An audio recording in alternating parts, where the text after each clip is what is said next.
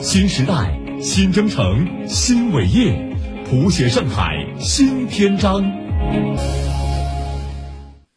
旨在打造新时代国际开放门户枢纽新标杆的东方枢纽，是事关国家战略实施和上海长远发展的重大工程。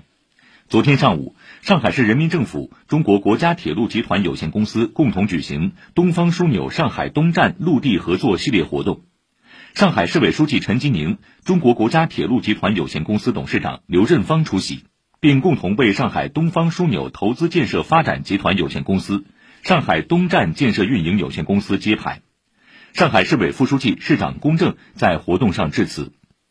东方枢纽依托铁路上海东站。市级航空、国家铁路、市域铁路、城市轨道交通等交通功能以及站场城开发于一体的大型综合交通枢纽，是全面推进长三角一体化发展、打造浦东社会主义现代化建设引领区、推进上海自贸区临港新片区建设的重大工程，对上海加快建设具有世界影响力的社会主义现代化国际大都市具有重要意义。昨天。东方枢纽上海东站项目正式开工建设地下基础部分，陈吉宁、龚正和刘振芳等实地查看建设现场，听取东方枢纽总体规划及站场城融合一体化、规划建设一体化、运营管理一体化等工作汇报。陆地合作系列活动上，龚正在致辞时说：“